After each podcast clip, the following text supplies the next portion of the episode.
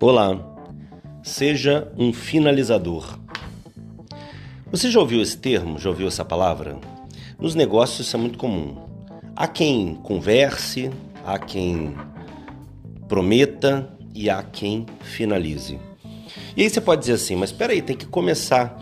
Todo mundo começa. Todo mundo começa. Se você reparar bem, seja em que área for, pode ser no futebol, pode ser nos negócios, pode ser na cozinha, Começar, todo mundo começa. Todos os dias, quando amanhece, a pessoa pensa: hoje eu vou fazer tal coisa. E faz de fato, e começa de fato. Muitos têm a disciplina de continuar. Eu estava ouvindo um, um vídeo muito legal do Caio Carneiro, que é um fera, dizendo sobre isso. Exatamente começar e ter disciplina para continuar. Mas o foco para saber onde vai chegar é fundamental.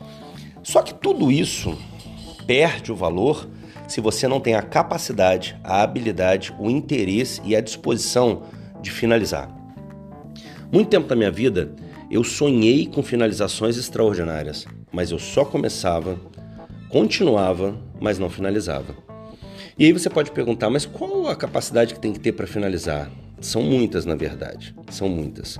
Se a gente está falando de uma negociação, você vai caminhando, dá as informações, os dados da negociação, se apresenta bem, se, se coloca bem, tem um bom posicionamento, uma boa postura, mas na hora de dizer exatamente eu quero desta forma, eu consigo concordar com essa maneira, com esses dados, com essa informação, com esse ajuste, aí não é para qualquer um. Não é mesmo.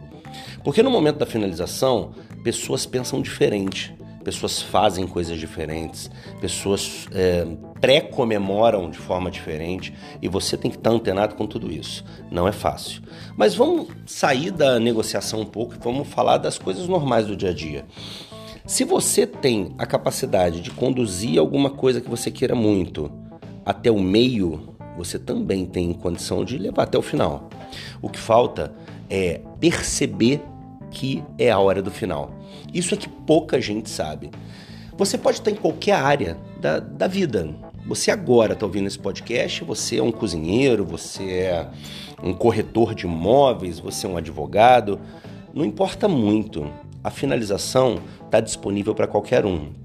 Só que se você refletir detidamente, vai perceber que quem tem resultados significativos na vida geralmente é um bom finalizador.